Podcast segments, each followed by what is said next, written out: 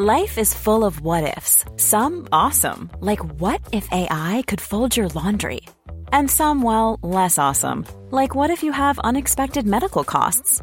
United Healthcare can help get you covered with Health Protector Guard fixed indemnity insurance plans. They supplement your primary plan to help you manage out of pocket costs. No deductibles, no enrollment periods, and especially no more what ifs. Visit uh1.com to find the Health Protector Guard plan for you.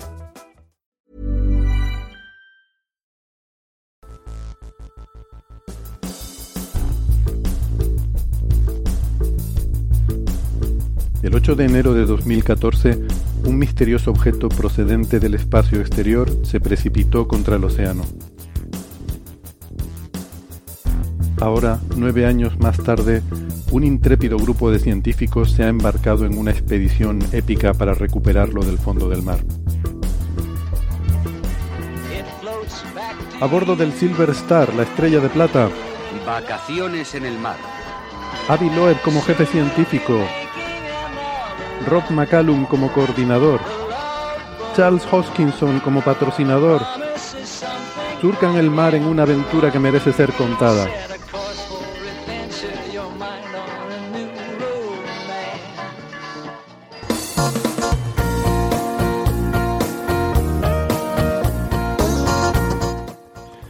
Madre mía, esa, esa referencia era viejuna hasta para mí. Saludos criaturas de la galaxia y visitantes interestelares. Sean todas bienvenidas, pero por favor dejen de hacer balconing en nuestro planeta. Sí, hoy hablaremos de la controversia del meteoro interestelar y las microesférulas y todo eso, pero también de más cosas. Del momento en que la humanidad casi desapareció del planeta, hace como un millón de años. De los suburbios de los agujeros negros supermasivos y de la formación de núcleos de galaxias activos en el universo temprano. Como siempre, todo esto y lo que surja, yo soy Héctor Socas y están ustedes en la compañía de Coffee Break, Señal y Ruido.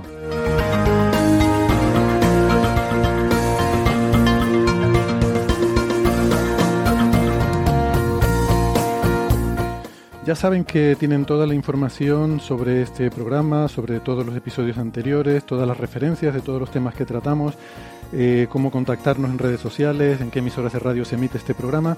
Está todo en nuestra página web que es señalirruido.com. Eh, y como digo, ahí pueden encontrar la información también muy importante para contactarnos en redes sociales, en Twitter, en Facebook, en Instagram. Nos pueden dejar sus mensajes, comentarios, críticas, sugerencias.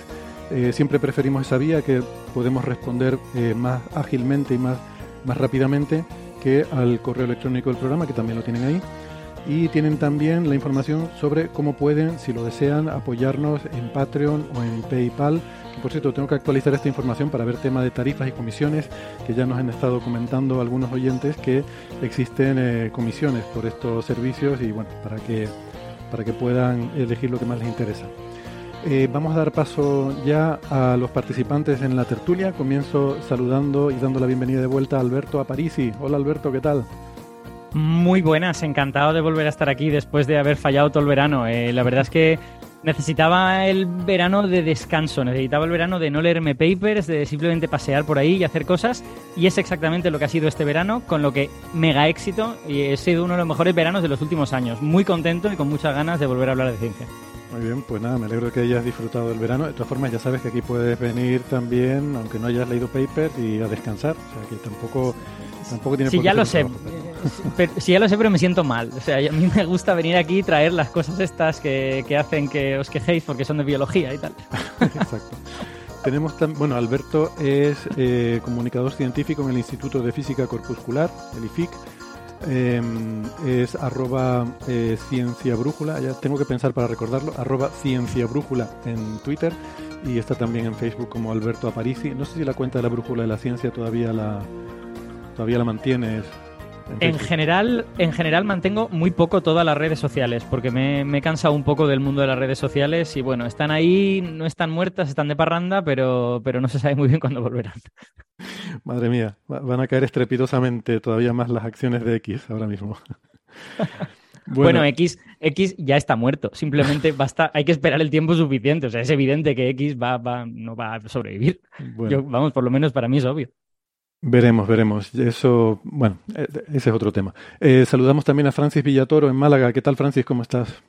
Pues muy bien, aquí estamos hoy con un día así un poquito nublado, así con unas nubes ahí, se ve por algunas regiones el cielo azul, por otras regiones el cielo nublado, oscuro, que parece que van a caer cuatro gotas, pero no acaban de caer, no acaban de caer las cuatro gotas.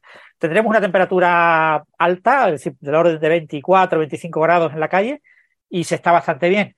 Yo soy del, de la opinión de que X eh, ha venido para quedarse, ¿eh? X va, va a generar eh, un, algo que va a competir muy fuerte con lo que pretende también generar Facebook, Meta, mejor dicho, y, y, supongo que es un ecosistema que va a ser para, la, para esta década en curso, va a dominar el mundo de las redes sociales. Yo no creo que vaya a fallecer, independientemente de que nosotros, quizás los divulgadores, abandonemos eh, ese, esa red social, fundamentalmente porque no cumple con lo que obteníamos de ella en los últimos años. Pero bueno, por ahora está en un proceso de conversión y parece que va a ser duradero.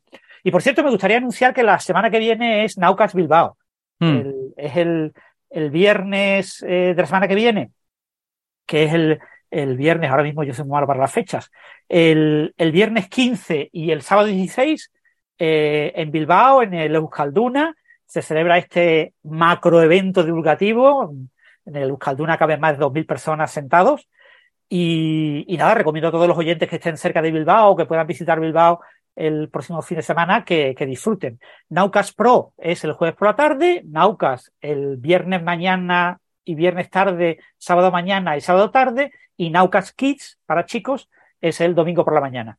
Y bueno, yo doy una charla el, el viernes por la tarde sobre lo que sabemos que no sabemos del superconductor de moda de LK99, el supuesto superconductor a temperatura y presión ambientales. Os mm. recomiendo a todos el, el asistir si podéis hacerlo porque lo vais a disfrutar. Y los que no puedan asistir personalmente, que sepan que va a haber streaming de alta calidad por la televisión del País Vasco, que emiten su canal de, de divulgación, su canal online, se llama Cosmos con K, eh, de la EITV, eh, la televisión en euskera del, del, País Vasco y eh, en ese canal pues va a, estar todas las charlas, probablemente como media hora, una hora después de, de, cada charla en directo, estará ya grabada definitivamente y por supuesto se emite en directo en un canal correspondiente.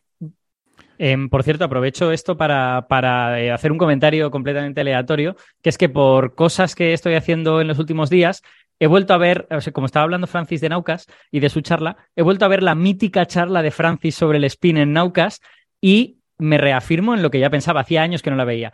Es de verdad la charla definitiva sobre el spin. Me parece fabulosa y no entiendo a la gente que dice que no se entiende, que es muy rara y no sé. Eh, me parece una charla maravillosa sobre el spin, de verdad. Creo ah, que pues está, eh, está dicho en ella todo lo que hay que decir sobre el spin. Es verdad, condensado, pero, pero muy bien. Me gusta mucho. Sí, son charlas de 10 minutos y bueno, agradezco muchísimo tus comentarios, Alberto. Me alegra mucho. Lo que pasa es que están comprados ellos, ¿eh? Alberto, somos amigos y eso sesga la conversación. En cualquier caso, la charla de este año es una charla, eh, en principio, bastante más light, bastante más ligerita, bastante más para público general, porque voy a contar el culebrón del verano, ¿no? Mm. Entonces voy a contar un poco historia de personas, de ciencia, cómo funciona la ciencia, cómo se mm. replican los estudios, la importancia de que la ciencia sea entendida como un organismo vivo, la ciencia está viva, no es algo que se establece una vez que alguien publica algo en, en alguna revista con revisión por pares. Yo, creo, yo creo que de todo eso vamos a hablar mucho hoy también. Y entonces, pues, ese es un poco el sentido de mi charla. Lo que pasa es que obviamente la voy a decorar con una serie de términos técnicos eh, para que los aficionados a, a la hard science, a la, a la ciencia dura, eh, pues no se queden con mal sabor de boca, ¿no? Pero bueno, eh, no, no van a ser el núcleo central de la charla, la parte técnica, sino la parte, digamos, de prensa rosa científica. ¿no? Uh -huh. Bueno, sí, por terminar la presentación, que no lo había dicho, Francis es profesor en la Universidad de Málaga, es físico informático, doctor en matemáticas, Alberto es doctor en ciencias físicas, que no lo mencioné. Eh, además de, de, todos estos anuncios, también se han abierto las votaciones eh, al, al, para los premios de, de de la asociación ASESPOT, la Asociación de Escuchantes de Podcast. Y, y, nada, ahí lo dejo. Están abiertas las votaciones para votar al podcast que ustedes quieran y, y hacer lo que les dé la gana, que, que sepan que existen y que, y que se puede votar, eh, y que hay premios de podcast y, y, ya está, y hagan lo que les dé la gana. Eh... Eh, por cierto, recordar que todo lo que vaya a votar puede votar hasta cinco podcasts. ¿eh? Entonces puedes elegir los cinco favoritos que tenga, o puedes votar a uno o puedes votar Claro, a dos. tampoco es obligatorio. O sea, si hay uno que les gusta mucho, mucho, mucho, eh, tampoco hace falta dar ejemplos ni poner nombres, pero si uno que le gusta mucho, mucho, mucho, pues lo pueden votar a ese solo. Si quieren. El de Iker Jiménez, por ejemplo. De- Eh, y bueno, no sé si los premios de Evox también. es- bueno, eh, la verdad es que no estoy seguro. Creo que también por esta época se abrían las votaciones, pero no, no lo sé, lo tengo que mirar. Bueno, ya para el próximo programa lo, lo, lo miro y les digo, porque me sonaba, me sonaba de algo, pero creo que me estoy liando un poco. Bueno, nada, no he dicho nada. Lo Bueno, sí, ya están, ya están abiertos también los premios de Evox. Están también. Ah, vale. Eh, en esos eh, hay, hay que buscar la categoría ciencia, que es donde estamos nosotros, y, y votar, pues puedes votar en diferentes categorías a diferentes podcasts. No recuerdo si eran dos o tres eh, por categoría. Así que, bueno, en cualquier caso, nosotros estamos en la categoría de, de ciencia. Hay como 12 categorías. Y esos premios se abrieron también el 16 de agosto. Mm. Vale. Por cierto, ya puestos, ya puestos a anunciar, si queréis, hago yo un anuncio muy breve, que es que eh, se confirma que hay tercera temporada de Mochila al Pasado, que es este podcast de historia en el que yo estoy como una de las tres cabezas del podcast, y que además va a haber cambios en programación. La gente que está escuchando y lo sigue, el año pasado tenían un capítulo cada dos semanas, este año va a ser más tendido, va a ser uno cada mes o algo por el estilo, porque estuvimos a punto de morir el año pasado por la carga de trabajo y hemos decidido que este año extendemos el podcast en el tiempo y dedicamos más tiempo a cada capítulo y refieres será que bueno estuvo para a punto de morir el podcast, no los que hacen el podcast. Bueno, yo tuve un momento de, de decir la ventana no parece tan mala opción. Bueno, ahora, ahora hablamos de cosas que estuvieron a punto de extinguirse y a punto de morir, pero antes de eso quiero mandar un saludo a Agostina Filócomo, que es eh, la primera autora del paper que comentamos la semana pasada sobre emisión en rayos gamma de estrellas Tetauri, que lo comentó Marian eh, y bueno, también con, eh, como siempre, pues con otros comentarios de, otros participantes en la tertulia. Pues, eh, pues eso, Agostina Filócomo, que eh, escuchó el programa y nos escribió un mensaje muy cariñoso en, en Instagram, eh, diciendo que, que, bueno, que, nos había escuchado, que le había gustado mucho el, el programa en general y el tratamiento que habíamos dado a su trabajo. Y bueno, pues eso nos pone muy contentos, ¿no? Y em, le, le mandamos un saludo. Nos confirma que efectivamente es argentina. ¿eh? Teníamos un poco esa duda, a pesar de que Gastón no la conociera. Pues puede pasar, puede pasar. Y mm, claro, eh, estas cosas siempre dan un poco de repelús, ¿no? Porque en este caso ha salido bien, pero nosotros cuando hablamos de trabajos de gente por ahí, en general no necesariamente intentamos eh, ser agradables y decir que nos ha gustado mucho, sino que la verdad que somos brutalmente honestos, ¿no? Con, em, con el... eh, con, los, temas que tratamos y decimos lo que pensamos de forma honesta y bueno, pues a veces eh, a veces no somos tan positivos en nuestras críticas, ¿no? Pero bueno, me alegro que en este caso eh, pues le haya gustado a, a Agustina, Agostina, perdón, nuestro eh, tratamiento del, del trabajo que hicieron y pues eso, le, le mandamos un saludo y, y gracias por escribirnos. Em, vamos a pasar ahora a hablar de, bueno, de un tema que salió publicado en Science eh, y que está teniendo bastante recorrido en medios de comunicación em, y es, bueno, eh, un estudio que han hecho unos investigadores chinos e italianos, Alberto lo ha estado siguiendo bastante, que podríamos titular, el, el- el titular podría ser que escapamos locos, ¿no, Alberto? Para habernos matado. Bueno, a, ver, yo creo que el titular ha de ser un poco más matizado que eso, porque eh, los titulares están siendo estas cosas del tipo la humanidad se redujo a mil personas y, estuvo a punto de extinguirse y tal y cual. Eh, a mí esos titulares me parecen bien, es verdad que es la conclusión del artículo, pero eh, vamos a parar un poco, vamos a explicarlo poco a poco y entonces veremos qué es lo novedoso del artículo y también qué cosas nos podemos creer más o menos, digamos, de él. Eh, este es un artículo que en realidad, aunque el titular es eh, la humanidad se redujo a mil personas, 1200 eh, la media, eh, hace 900.000 años. En realidad, el artículo lo que presenta es un nuevo método de inferencia del tamaño de las poblaciones a partir de poblaciones actuales. Eso es lo que realmente el artículo hace y más de la mitad del artículo está dedicado a explicar el modelo, explicar los test que han hecho, explicar todo eso y solo al final dicen, bueno, usando este modelo hemos sacado esta conclusión. Entonces, eh, ¿qué es lo que han hecho en este artículo exactamente? Saber cuánta gente eh, formaba una población de una cierta especie en el pasado es extremadamente difícil, ¿vale? Si tuviésemos un montón de fósiles, si tuviéramos un registro fósil ideal, pues a lo mejor podríamos ver todos los fósiles que hay e ir haciendo estadística. Pero claro, eso sería si el número de individuos que fosilizan hace 900.000 años son los mismos que fosilizan hace 500.000 y son los mismos que fosilizan hace 10.000. Y como eso no sucede, y encima los que tenemos son muy pocos, pues no se puede hacer ese recuento de esa forma.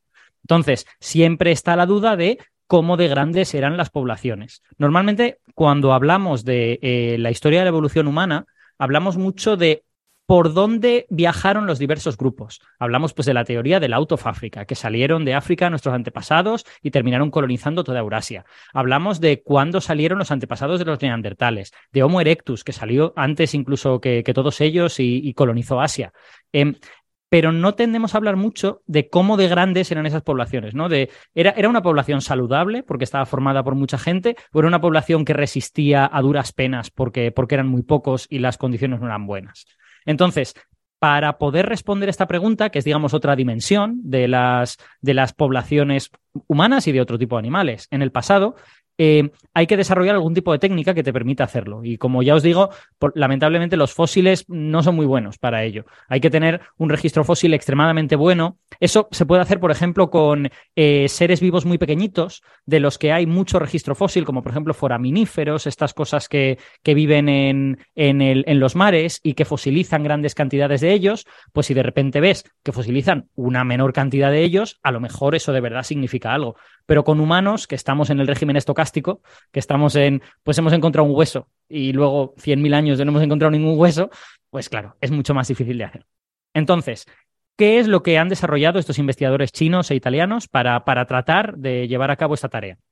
Pues lo que han desarrollado es un modelo matemático para, a partir de datos de genomas modernos, de genomas actuales, de personas que están vivas ahora mismo o que estuvieron vivas hace muy poquito, eh, deducir cómo de grandes eran las poblaciones que llevaron a eso.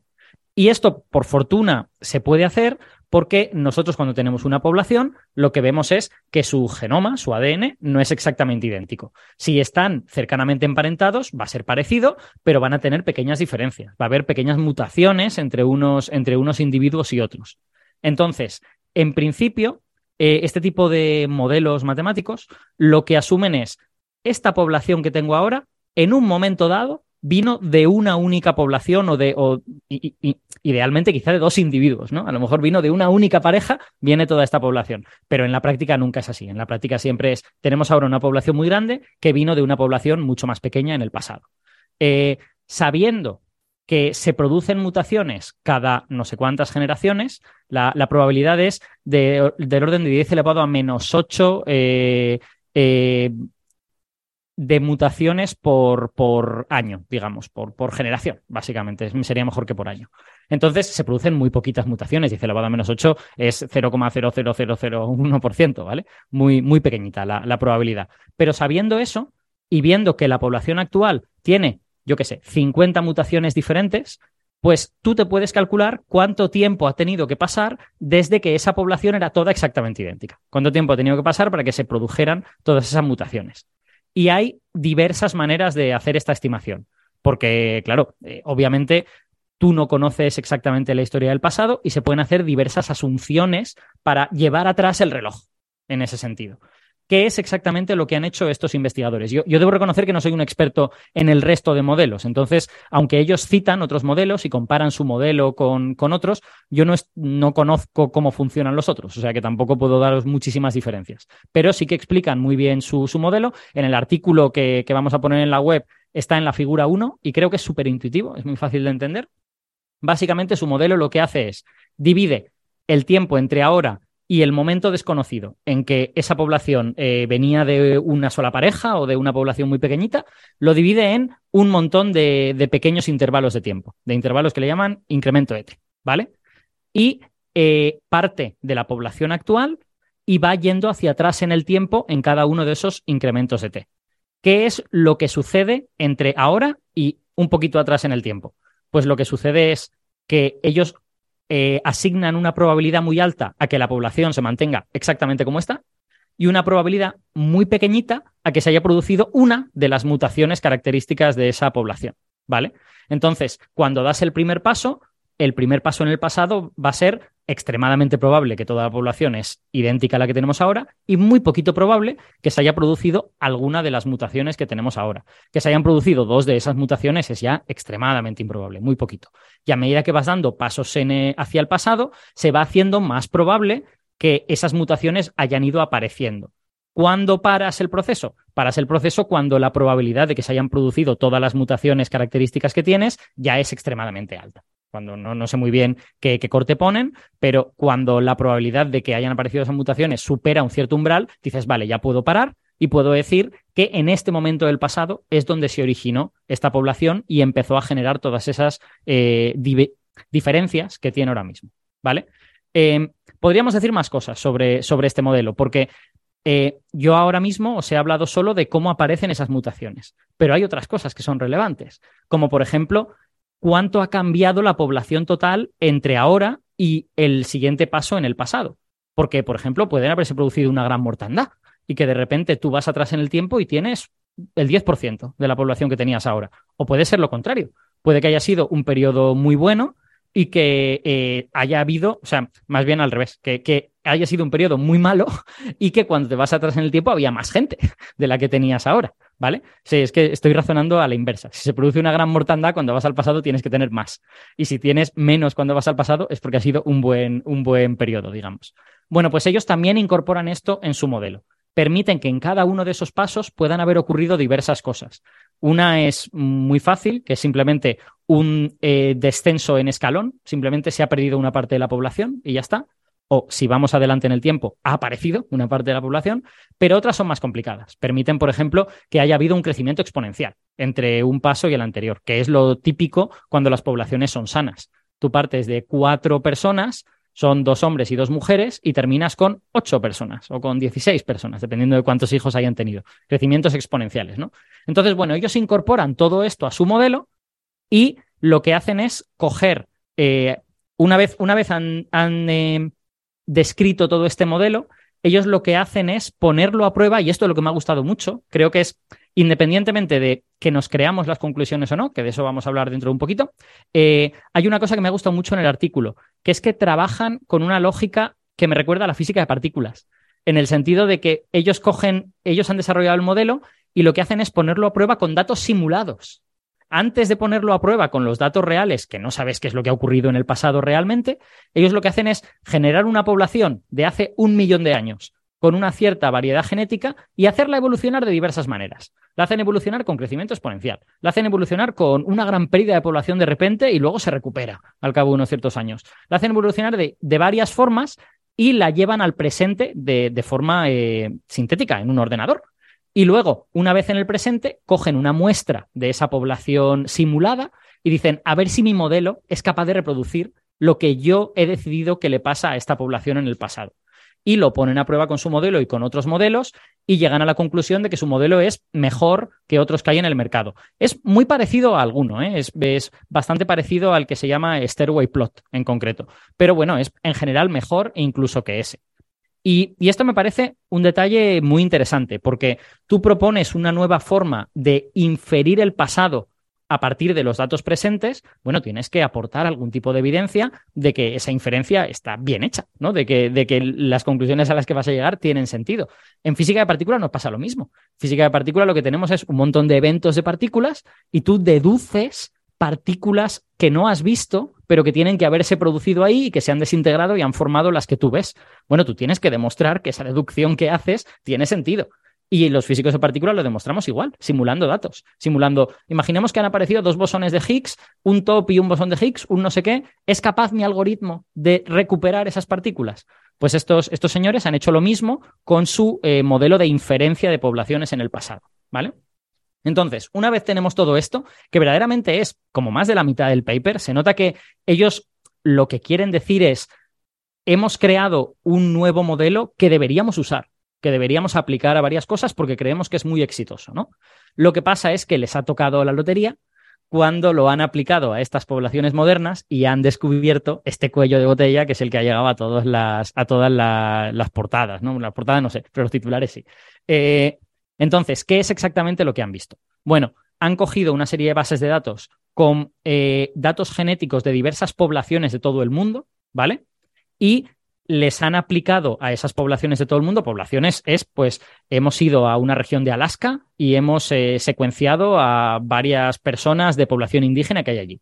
Hemos ido a San Francisco y hemos secuenciado a, los a unos señores de San Francisco, a, varias personas de por allí. Donde para que salga bien esto, lo ideal pues es que tengan del orden de decenas o de, o de centenares de, genomas, por lo menos. Eh, no sé muy bien cuántos hay en estas bases de datos, pero son bases de datos que se, se utilizan normalmente para este tipo de cosas. Yo ya las he visto en otros artículos. Eh, entonces, bueno, han aplicado su, su eh, algoritmo de descubrir qué pasó en el pasado y resulta que descubren la siguiente cosa cuando lo aplican a las poblaciones africanas, descubren que la población ha ido eh, aumentando, digamos, si vamos atrás en el tiempo ha ido bajando, pero en los últimos años ha ido aumentando con la introducción de la agricultura. Hay un momento entre hace como 50.000 em, y 700.000 años que se mantiene más o menos constante la población, que deducimos que es la etapa de cazadores-recolectores con un clima más o menos estable, al menos, al menos en África, ¿vale? Los cazadores-recolectores se caracterizan porque no, no es tan fácil para ellos hacer un crecimiento exponencial. Los agricultores, como somos nosotros, producimos mucha comida, la agricultura nos permite producir mucha comida y por lo tanto dar de comer a cada vez más gente. ¿Vale? Por lo tanto, el crecimiento exponencial es típico de las sociedades eh, agricultoras, que son las de los últimos 10.000 años. Pero antes de eso, el crecimiento exponencial no es que sea imposible, pero es más difícil. Depende un poco de que la naturaleza te dé la suficiente comida para sostener a esa gente o depende de que tú te puedas extender por nuevas regiones que antes estaban no colonizadas, en las que también haya comida y entonces puedas alimentar a todas esas personas, ¿no? Eso, entonces, eh, Alberto, a ver si te entiendo, es el argumento por el que dices eso es porque una sociedad agrícola ganadera, a medida que va aumentando su población, pues también aumenta su producción porque las nuevas personas también pueden cultivar y también pueden criar ganado, ¿no? Mientras, Eso es, mientras que la que es cazador-recolector, pues estás limitado a lo que la naturaleza te ofrece, ¿no? Sí, digamos que los cazadores-recolectores saturan lo que la naturaleza les da relativamente rápido, en, pocas generaciones, mientras que los agricultores tienen la opción de cultivar tierras nuevas. Tienen la opción de, vale, he tenido muchos hijos, pues bueno, mis hijos se van a ir al valle de al lado y van a cultivar las tierras de al lado. Luego siempre hay problemas, ¿eh? hay tierras mejores, tierras peores y puedes terminar también saturando las tierras buenas que tienes. Pero las, las sociedades agricultoras tienen la potencialidad de crecer de forma exponencial mucho más fácilmente que las cazadoras recolectoras, en ese sentido. Vale. Entonces, bueno, lo que, lo que descubren es que se produjo esa especie como de estabilización en la época de cazadores-recolectores, ese crecimiento exponencial en la época de, agricultura, que son los últimos 10.000 años, un poquito menos, eh, y luego, cuando van muy atrás en el tiempo y llegan a hace 800 y pico mil años, de repente ven que la población, ¡pam!, cae, pero cae que es una locura, cae muchísimo. Y se, se mantiene en un nivel muy, muy bajo durante 100.000 años y luego vuelve a subir a un nivel incluso superior al que estaba en los últimos centenares de miles de años y así se mantiene ya para más atrás de hace un millón de años. Entonces, ese periodo de 100.000 años en el que de repente su modelo les dice que la población es muy pequeña, es el famoso cuello de botella. Es lo que ha salido en todos los titulares de la población humana se redujo a apenas mil eh, individuos a lo largo de 100.000 años. De hecho, el, el modelo lo que les dice es que fueron 1.280 más menos 131.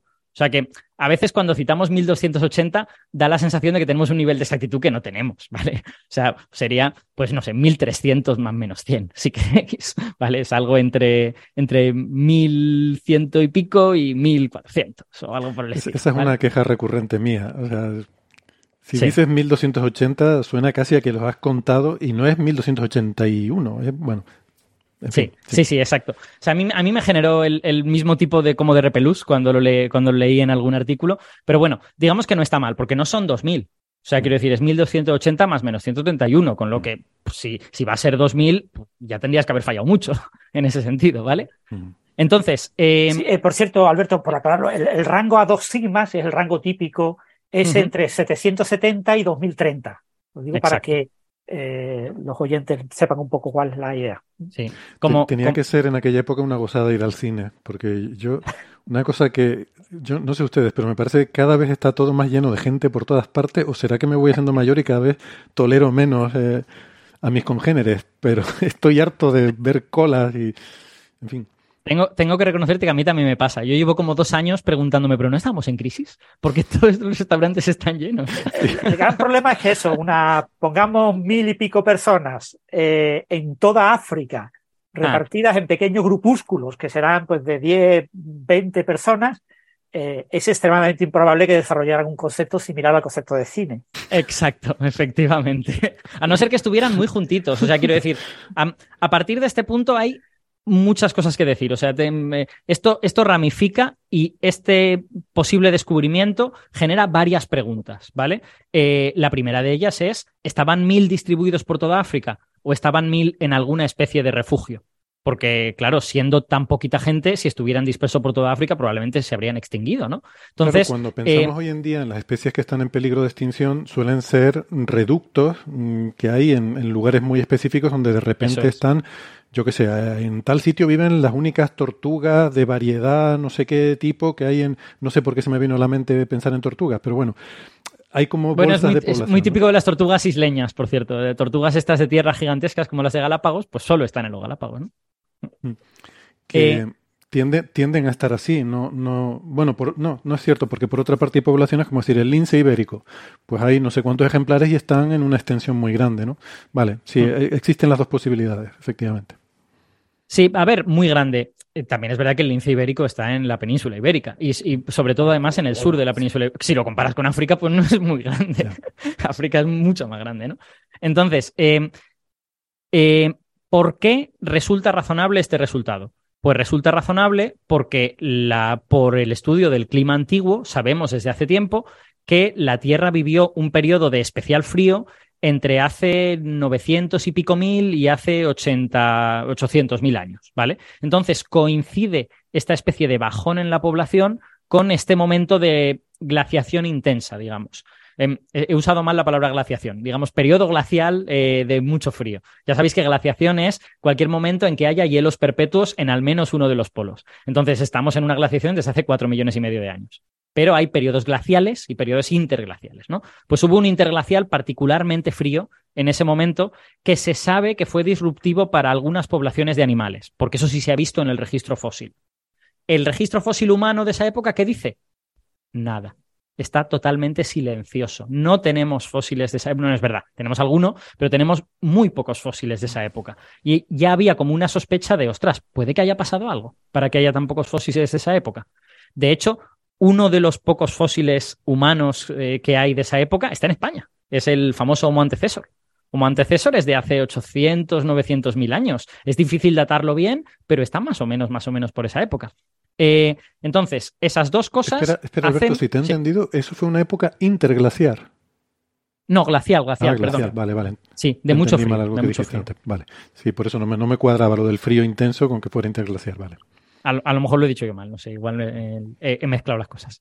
Eh, entonces, eh, tenemos esas dos cosas que parece que apoyan este, esta deducción, que recordemos que es una deducción a partir de ADN moderno. Yo cuando lo vi dije, buf, pero ¿cómo vamos a deducir una cosa que pasó hace 900.000 años, que reduce la población a mil personas solo con ADN de la actualidad? O sea, tiramos atrás, no, o sea, es, digamos que la deducción es muy fuerte en ese sentido. Y si este, y si este resultado se confirma, para mí es una de las noticias del año. Mm. Porque la, la paleogenética nos está dando muchos pequeños milagros, entre comillas, en los últimos años.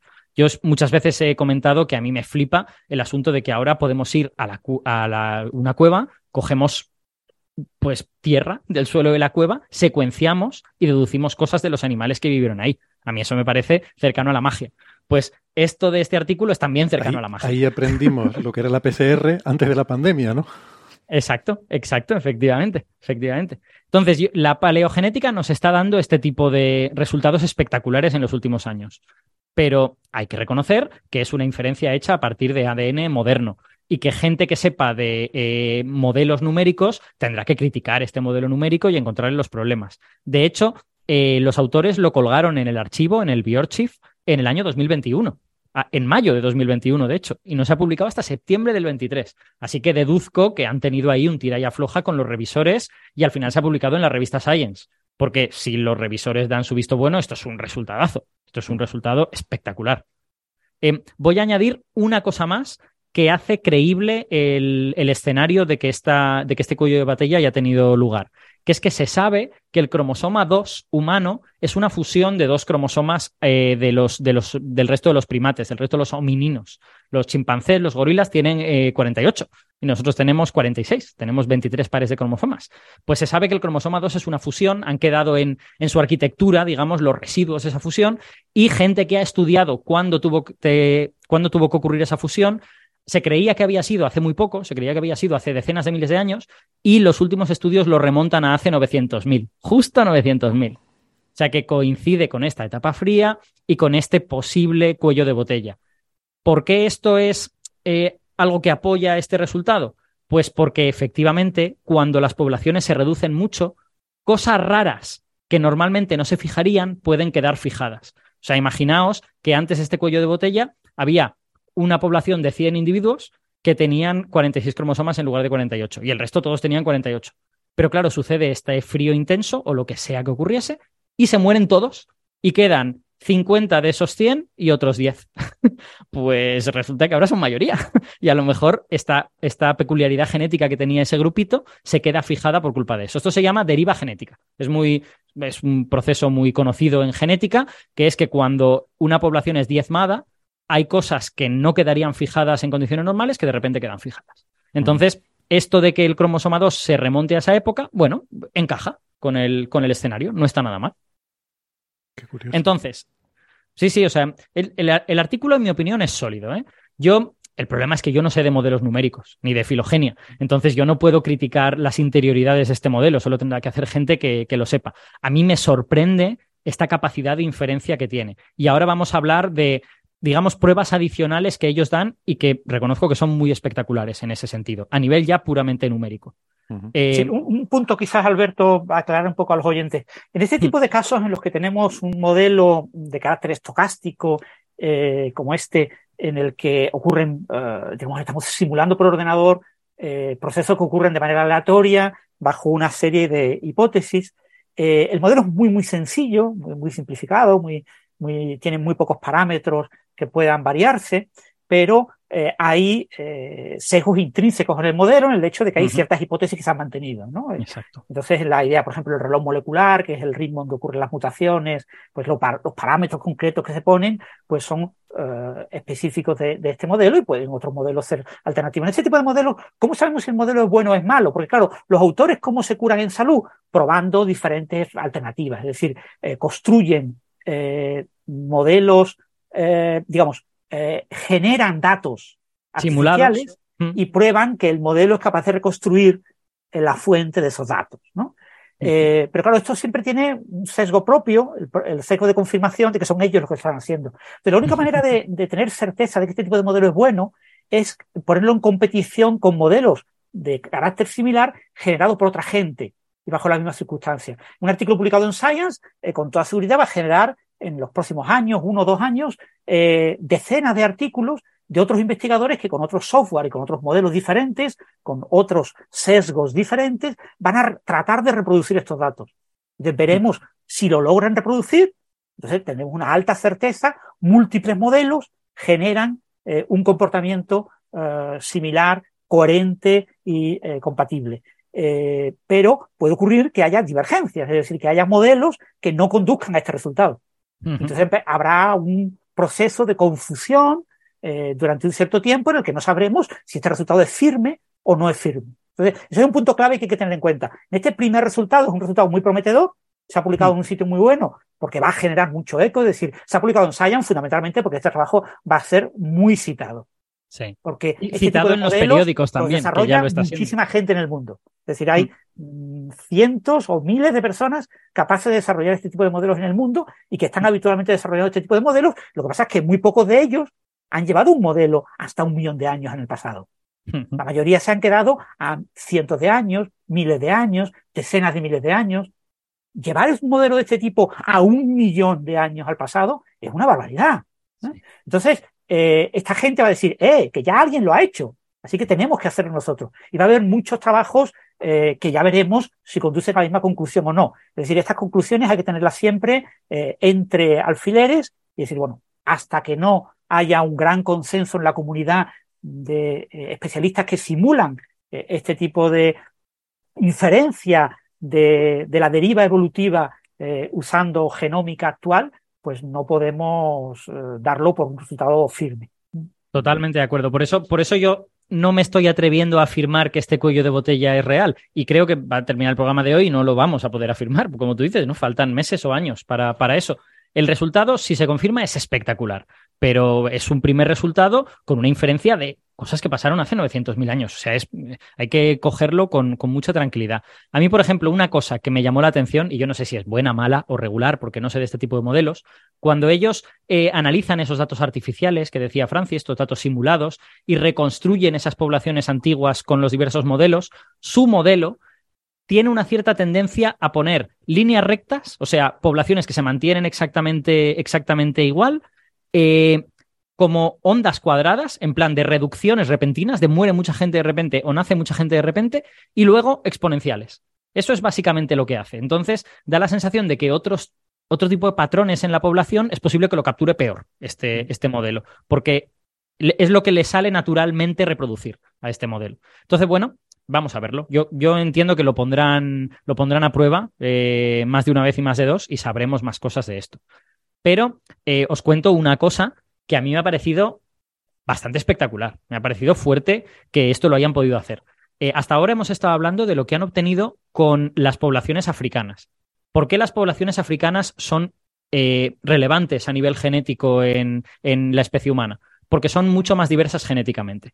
Los que estamos fuera de Europa, fuera de África, somos genéticamente mucho más pobres, tenemos una variedad, o sea, más pobres significa no que nuestra genética sea peor y que tengamos más enfermedades, sino significa que hay menos diferencias genéticas entre nosotros que entre dos africanos aleatorios. En África hay mucha más variedad genética que, que en el resto del mundo y eso es por una razón muy sencilla, porque todos los que vivimos fuera de África descendemos de un grupito que salió de África hace 75.000 años.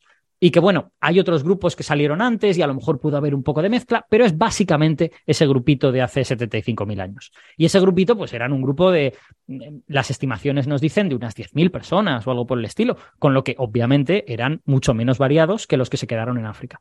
Entonces, en África hay mucha más información genética sobre, sobre la especie humana que fuera de África. Fuera de África ha habido ese corte algo parecido a lo que se supone que ocurre en un cuello de botella, ¿no? Tú eh, en, lugar de matar a la población, simplemente no ha salido de África una parte grande de la población y solo tienes la genética de la que ha salido.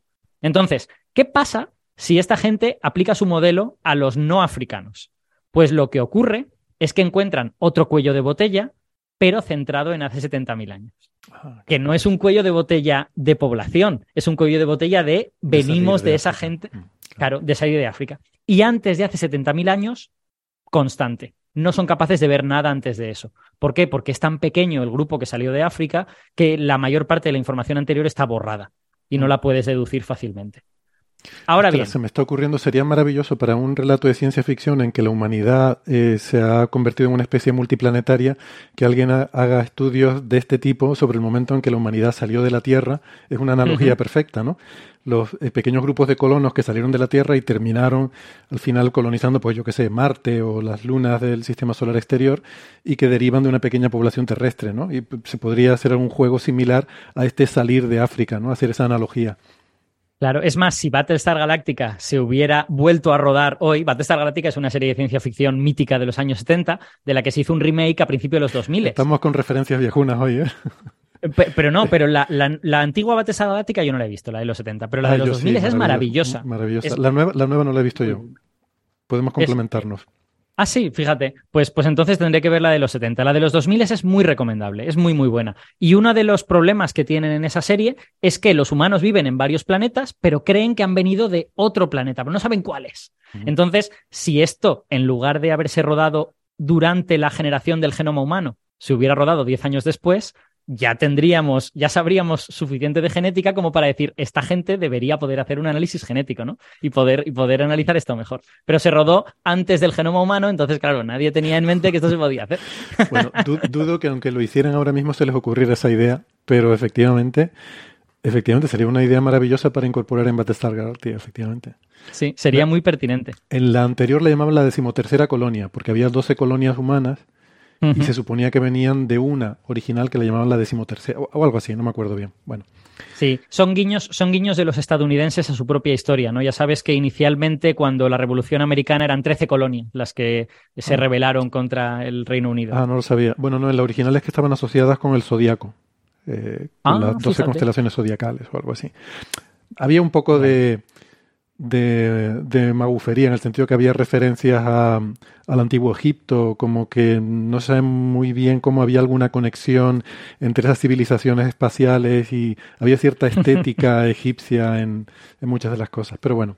eh, Vale, eh, sigo, sigo con esta cosa. Entonces, eh, con los no africanos no encuentras el cuello de botella de hace 900.000 años. Y eso parece lógico porque efectivamente la información anterior a esa no, está casi borrada. Algo queda, pero, pero queda tan poquito que tu modelo no lo vuelve a encontrar. Y de hecho, han simulado unos datos en que ha pasado eso, en que tienen el cuello de botella hace 900.000 años y luego ponen otro eh, hace 70.000 y efectivamente sobre esos datos simulados su modelo no vuelve a encontrar el cuello de botella antiguo, ¿vale? Pero ahora bien, ¿qué han hecho? Lo que han hecho es modificar su modelo y hacer el mismo análisis condicionado a lo siguiente. Vamos a ponerle a esta población eh, no africana la misma evolución en el tiempo que la africana hasta hace 500.000 años. Vamos a condicionar nuestro modelo a eso, que nuestro modelo sepa que la evolución hasta hace 500.000 años era esto. ¿Es capaz con esa, con, con esa eh, eh, restricción el modelo de ver algo más? Y cuando al modelo le das eso, el modelo encuentra el cuello de botella hace 900.000 años y le salen 1.800 individuos. O sea que más o menos mismo orden de magnitud. No está nada mal. O sea, esto, ¿cuál- cuando yo lo vi, dije, ¿cuál, cuál es la restricción adicional en 500.000 años? la restricción adicional es tú le dices al modelo cuál ha sido la evolución de la población no europea hasta hace 500.000 años. No, Que, no africana, claro, la- quieres decir. Eh, no afri- Uy, sí, no africana, perdón, es que me equivoco. Eh, claro, la, la evolución de la africana y la no africana desde en los últimos 70.000 años ha sido distinta, pero tú fuerzas a tu modelo a que crea que esta gente no africana ha evolucionado exactamente igual que los africanos, cosa que va a ser verdad, Pero entre los hace 500.000 70.000 años que tiene que ver con nada, es lo que no me cuadra. pues que es el periodo anterior a la salida de África. Tú le das información sobre los no africanos antes de que salieran de África. Pero, pero es De mucho forma más que- reciente la salida de África, ¿no? Es mucho más No es reciente, 500.000 efectivamente. años, es mucho. Ah, bueno, vale. O sea, le pones esa restricción, pero no, esa restricción no abarca todo el periodo de la humanidad en África, sino. Vale, Eso es, vale, eso es. De, de forma que dejas el cuello de botella de hace 900.000 en la zona de no se sabe y le, le fuerzas a que siga lo que el modelo ha deducido para los africanos hasta hace 500.000 años, ¿vale? Y entonces cuando haces eso, el modelo reencuentra el cuello de botella. La poquita información que queda sobre el cuello de botella en la genética de los, eh, de los no africanos le permite volver a reconstruirlo. Esto me parece muy espectacular, porque verdaderamente es hacer data mining, ¿no? Es, es encontrar en un sitio donde hay muy poca información la poquita que hay con lo que has deducido de la gente de África. Mm. Está. eh, A mí, a mí, yo cuando vi esto dije, wow, esta gente ha hecho un buen trabajo en ese sentido. Es posible que esto se lo haya pedido algún revisor. es posible que esto no estuviera en el, en el trabajo original y que algún revisor les haya dicho, mira, tenéis que ver si esto funciona o si vuestro modelo se lo está inventando. Y bueno, a lo pues mejor de ahí todo el retraso en la publicación, ¿no? El hecho Sí. de que. Efectivamente. Bueno, no sabemos qué les habrán pedido los revisores, pero sin duda les han habrán apretado las torcas, porque han estado dos años y medio. No sé cómo será el, bio, el BioArchive, pero el, archive, eh, digamos el nuestro, ¿no? El de física y astrofísica y estas cosas, eh, Mm. mantiene registro de las versiones. Entonces, Ah. a lo mejor se podría ver, no, no sé si es el caso, pero si se pudieran ver la versión original con la última publicada, en las diferencias serán probablemente cosas que han pedido los referir o... o- o- o- Pues lo que yo vi en, en el BioArchive, que no lo conozco tan bien, es que había tres versiones, pero todas eran de 2021. Entonces, había una de mayo, otra de principios de junio y otra como de julio o algo por el estilo. Entonces, sospecho que todo lo que hayan dicho los revisores será posterior a esa tercera versión y ya no lo habrán puesto en el, en el archive. O sea, que a lo mejor habría que comparar el BioArchive con el- la versión publicada, que eso yo no lo Sí. hice. Cogí directamente el preprint. Sí, a mí tampoco se me ocurrió hacer, hacer esta minería para, para ver qué es lo que pueden haber dicho los revisores. Pero vamos, a mí me parece espectacular en ese sentido, ¿no? O sea, Sí, sí. si no lo hubieran encontrado en los, europe- en los no africanos, habríamos dicho, bueno, es normal, la información se ha perdido, ¿qué se le va a hacer? Es, es, completamente normal, pero es que lo han encontrado y le sale el mismo orden de magnitud. Le sale en lugar de 1280 más no sé qué, 1800 más un número más grande, con, con, con eh, barras de error mayores. No está mal, no está mal en ese sentido. Entonces. Ah, sí, perdona. perdón, perdón. No, no, no. iba, a decir que me parece súper espectacular y que, bueno, eh, lo que tú decías, ¿no? Hay que ver si si se genera un consenso en la comunidad científica de aceptar esto o se empieza a discutir. No sé si, hombre, es pronto supongo que para que haya papers respondiendo, pero me pregunto si, eh, si no sé, en redes sociales o, por ahí hay, no sé, comentarios de otros expertos en, en genética de poblaciones que hayan, que, se muestren impresionados o, no con respecto a este trabajo. Sí, habrá. La verdad es que yo no he hecho, no he hecho el. Como, como ahora me cae mal el ex Twitter, como me cae mal X, eh, no, he hecho el esfuerzo de mirar en Twitter si alguien decía alguna cosa. Debería haberlo hecho, así en plan periodístico. Eh, pero eh, a mí, a mí el, resultado me parece espectacular y hay una cosa que queda por comentar. Que no sé si quieres que la comentemos ahora o después de la pausa, Héctor, que como tú, como tú No, coméntalo ahora. Nos queda todavía un ratito, yo creo que lo podemos aprovechar. Vale, pues esta cosa que queda por comentar es el cuello de botella que han deducido de hace 900.000 años no es de seres humanos modernos, no es de Homo sapiens, ni siquiera es de Homo neanderthalensis. O sea, es lo que, lo que te hace explotar más la cabeza es que los primeros Homo sapiens nacen entre hace 300.000 y 200.000 años. Los neandertales hace 400.000, 450 como mucho. Ahora estamos en el doble que aquello. Entonces, estamos deduciendo cosas sobre ancestros de nuestra especie que no eran seres humanos modernos, que eran otra cosa. Eran, eh, está en la época de Homo heidelbergensis, Homo, Homo antecesor, y hay, digamos, esto va a abrir una discusión acerca de si este cuello de botella tiene que ver con, claro, a ver cómo lo explico. No está muy claro cómo estaban distribuidos en el espacio los antepasados de los humanos en aquel momento.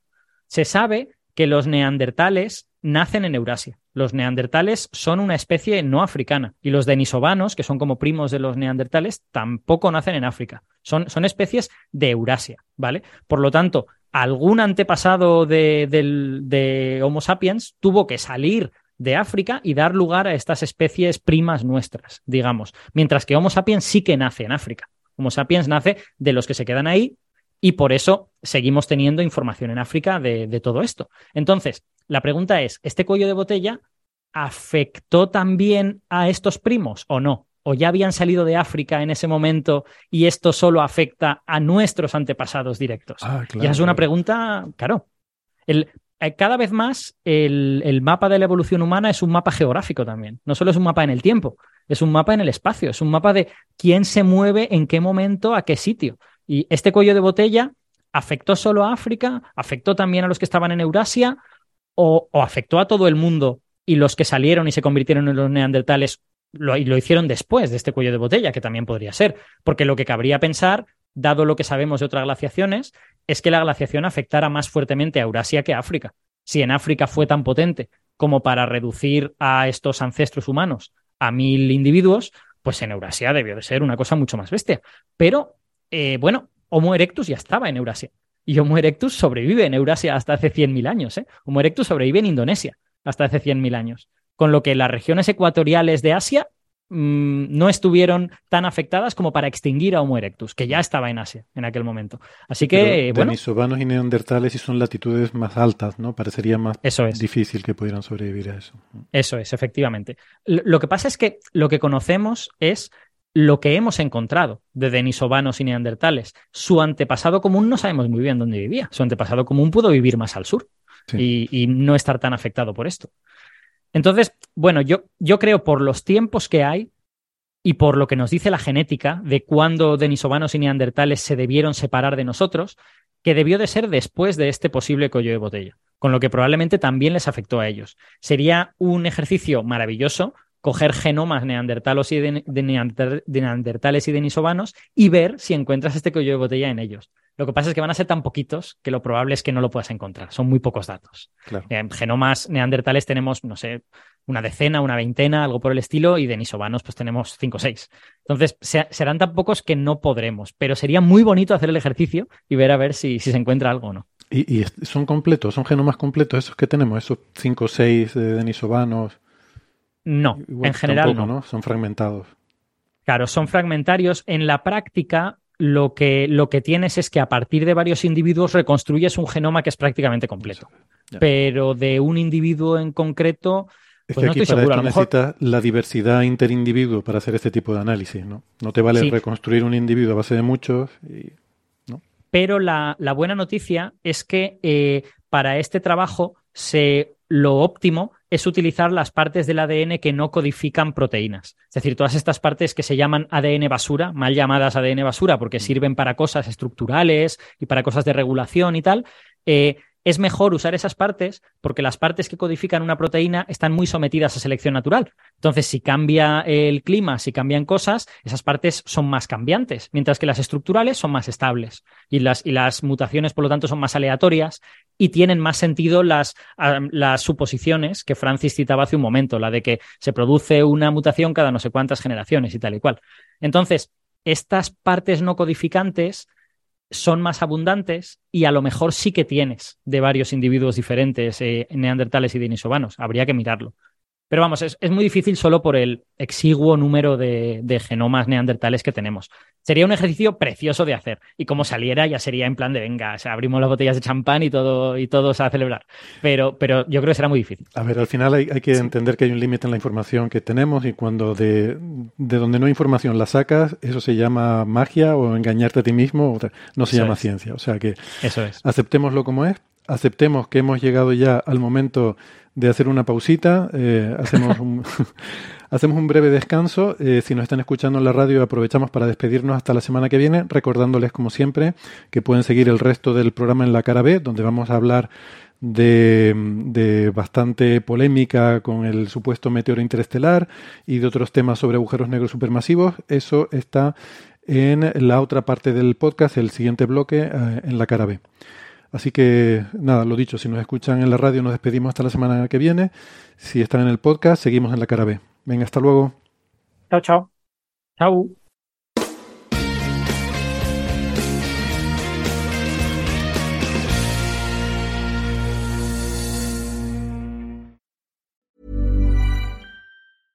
This Mother's Day, treat mom to healthy, glowing skin with Osea's limited edition skincare sets. Osea has been making clean, seaweed infused products for nearly 30 years. Their advanced eye care duo brightens and firms skin around your eyes, while the Golden Glow Body Trio nourishes and smooths skin all over. Go to OSEAMalibu.com and use code MOM for 10% off your first order site wide.